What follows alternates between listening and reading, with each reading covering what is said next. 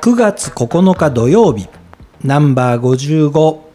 姫クリニックプレゼンツ綺麗になるラジオ OK 姫クリニックということで、えー昨日まではダイエットについて随分と、えー必要な情報ですよ自分の必要としているカロリー、えーそれをちゃんと測る方法があります、えーうまくアプリを使いましょうでそこから最後インナーマッスルを鍛えて、えー基礎代謝量もちゃんと上げていきましょうねっていうまあ本当に建設的な、うんあだからそのうそうとあっても正しそいうダイエットの話を頭使おうねって頭使おうねっていうあと頭が一番エネルギー消費するんで頭使うといいよ痩せるよっていうなんかねあの目から鱗部分がある、まあ、ダイエットのお話だったんですけれども今日はそのなんでこの痩せ薬っていうのが世の中に蔓延しちゃったり、えーこんな宣伝が出てきちゃったりっていうことで、まあ、医者である姫先生がもうこれだけは言っとかなきゃいけないよっていう話を、うんまあ、しっかりあのお聞きしようという回になります。はい、あの私もね再生医療クリニックだからはい、あの自費診療ですよはい、決して安くないですはい、ねそのねそのし治療治療の代金をいただいてあの医療活動をしてますはい、でもねあのこれだけは大事にし医者としてしてちゃいけないと思うのははい、えっ、と要は害があってはいけないもちろんですね。はい、効果じゃないんですよ効果があるないの前にはい。害が害があってはいけないということでいろいろな今までの治療の中で、えー、と実際にこれ続けていくと害があるんじゃないかだとかっていうことでうん、もうやめてしまった治療も結構ありましたもんね。そうですねだからまあ絶対に害がない治療っていうのははい、いやあのねあるかってまあ絶対に害がないとはどれも言い切れないんですけど治療っていうのは、だけど害がないことを目指さないといけないんですよそうですね。はい、害がないことを目指して治療していかないといけないでこれはあのヒポクラテスって言ってねはい、あの医学の父って言われてるはい、方のそのまあ内容にもあるんですけどそれがまあ医師としての精神はい、そして大事にしなきゃいけないところはい、だけど、うん、さっき言ったこのネットで欲しい薬処方し、うん、わたお送りします処方しますとかじゃないお送りしますとかねはい、はい、あとはこの GLP-1 の問題にしてもこれまあ欧米で肥満症肥満ではなくて肥満はい症はいっていう症状がある方ねはい、に対して、えー、と適用が拡大になってますけどダイエットの目的じゃないですダイエットの目的で使える薬じゃない薬。だから肥満がある肥満肥満太っていることではい症状があって、これは健康を害している人はい。のためのお薬えーっとじゃあなんでこの薬が、えー手に入るっていうか、まあ、要はあの通達だけ見てると各その薬を作っているメーカーさん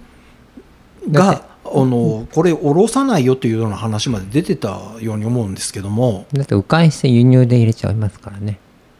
えーということはこれは今国内で流通している要は国内のメーカーが国内流通を通して、えー薬局に行っている薬ではなくて、そうじゃない薬が出回ってるってことですそれかはこれ海は外経由ですえーということはそ、れは海外経由のお薬の場合医師の裁量権のもとにお医薬品を使えるっていうようになってるんですけどはい、でも国内でんななうんうん裁量権っていうのは何のためにあるかっていうと患者さんの健康のためにあるんですよはい。医者が金儲けするための裁量権じゃないんですよえーと今、とても疑問に思ったのは、えー海外にはあるけども、国内にはないものを、えーお医者さんがこれは必要だと思って取り寄せることそがうできるというのであれば、なんとなくお話上、僕も納得ができるんですが、これはだからその海外ね日本国内にはないけど海外にはある薬でこれが患者さんのためになる、はい、健康のためになると思えば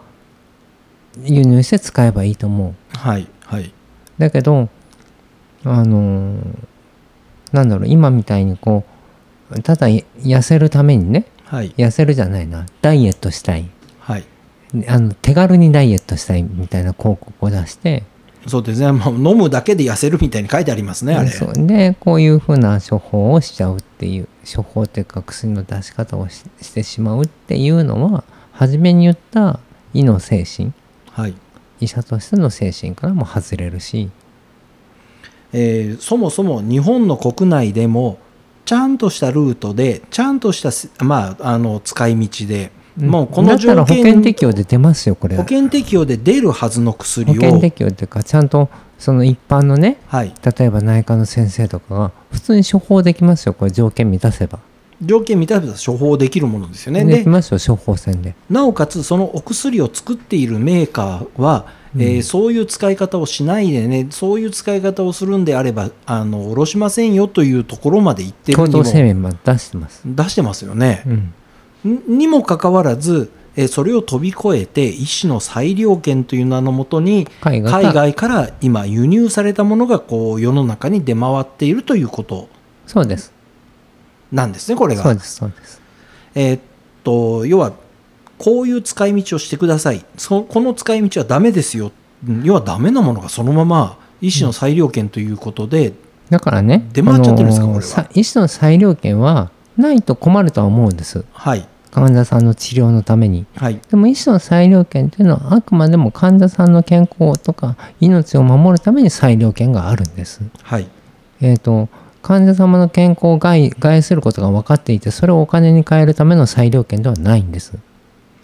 実際に今のその、まあ、GLP-1 をか絡みのものっていうのは、えーそういう大大きな問題点がんもうまあ、うん GLP-1 ばばっかじゃなくてねそまのあ医師の裁量権というのは何かって考えるとはい例えばねその経験にもよりますよはいお医者さんの経験にもはい医師の裁量権といってじゃあ研修医終わって3年目のお医者さんの裁量権とはい専門的にいろいろやってる先生がどうしてもこれじゃダメだこのお薬がいるんだこの治療にするんだっていう裁量権はいと一緒ではないですよ。まあ、経験値によって、まあ、どういうふうに安全を担保するのかっうんてやっぱりこれは考え方ありますよね。もうはいうんこれは医師がやっぱりこう性善説に立ったはいあの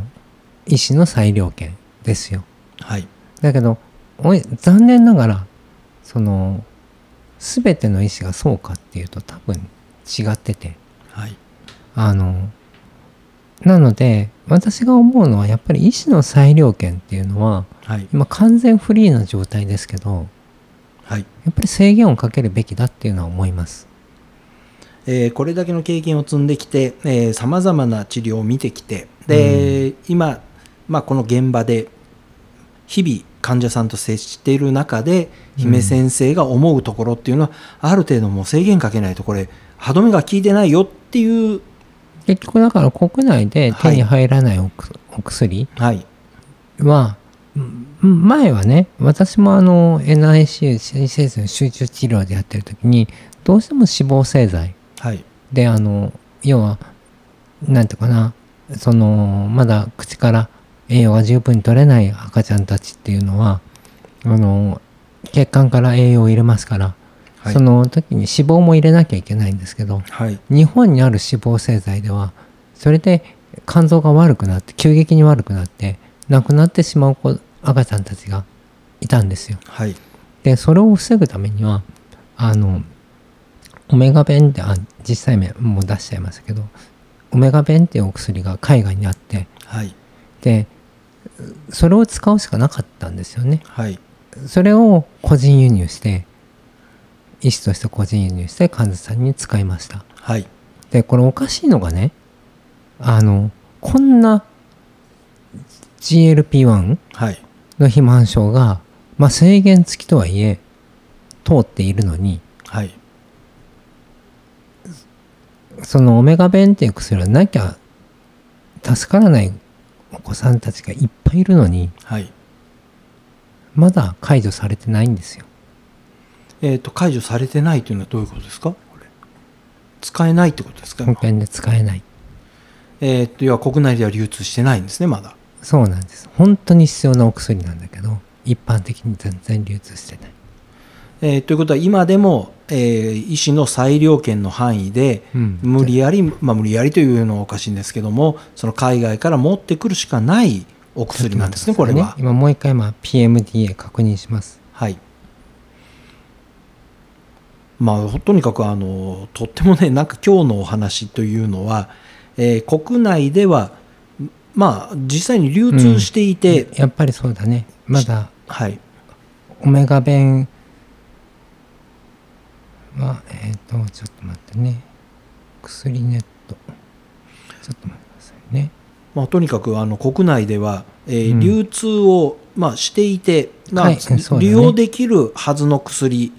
なんだけれども、うんこんな使い方しちゃダメだよっていうことで、うん実際には止められてるものを、まあ、迂回して海外からそのまま持ってきたら、うんそれを、まあ、ネットでこんなに宣伝して売っちゃっていいっていうのは、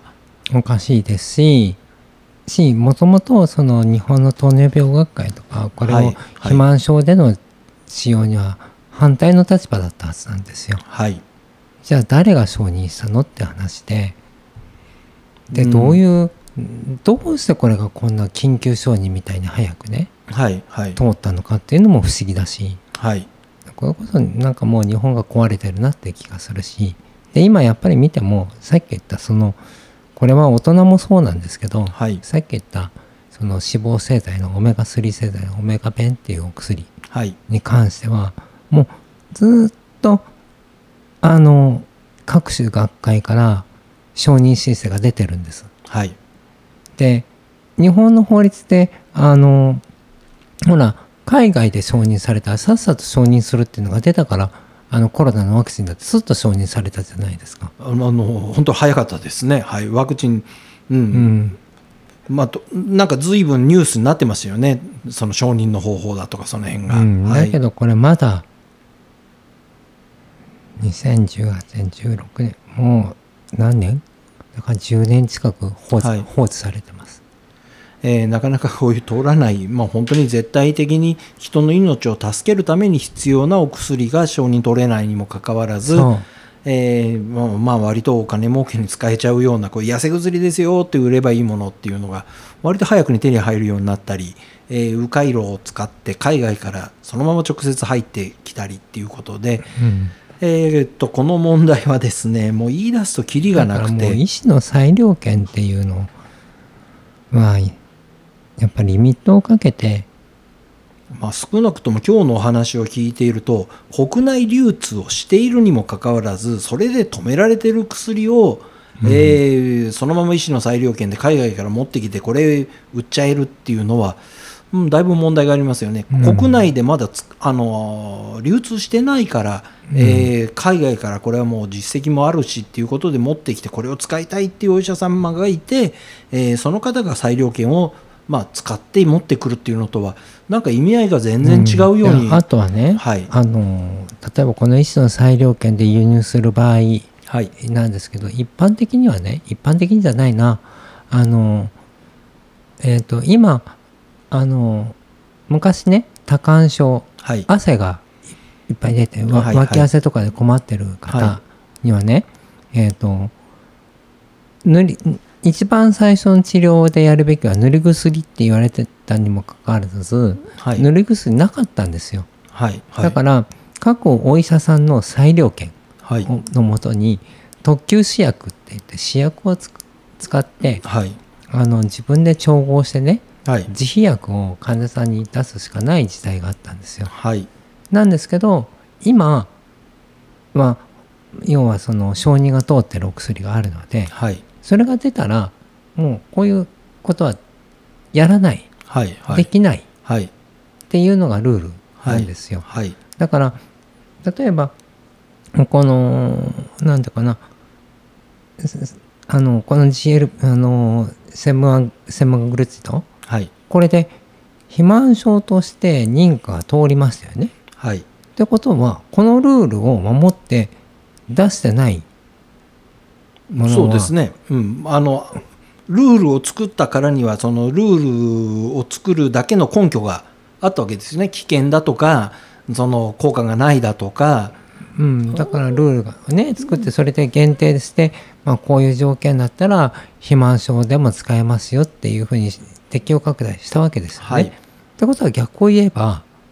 そうじゃない人には使っちゃ使うなよっていうことなんですよ。もうあのそういうふうに聞こえますしそういうふうにふあの読み解くのが正しいように思いま。です普通はそれ止まったんですよさっきのはい脇の、例えばそのね各お医者さんが作ってたようなお薬も今は承認薬あるのではいそんな自費で処方したりなんて誰もしないんですよ。えーっと姫先生これねあの根の深い問題で実際に私も今日のお話を聞いてえー、なんでだろうっていうことがもう山のように出てきました、うんで、えーっとただこれを続けているともう本当に長いお話になってしまうので、うんえーっとこれあのつどつどうんこれ問題だっていうのは、まあ、今回のその綺麗になるラジオ、えーちょっとね綺麗になるかどうかというところとはちょっと別問題でもっともっと根底の、まあ、医師医療の問題にはなっちゃういかやと思うん関で係ありますよだってさ俺、裁量権だとか言って効果ない薬使ってたら綺麗にならないですからねはい、ということでですねこのお話はまだまだ1部2部3部あの続いていくことになると思います皆さんあの綺麗になるラジオ、えーしっかり聞いて、えーそういう部分も読み解いてください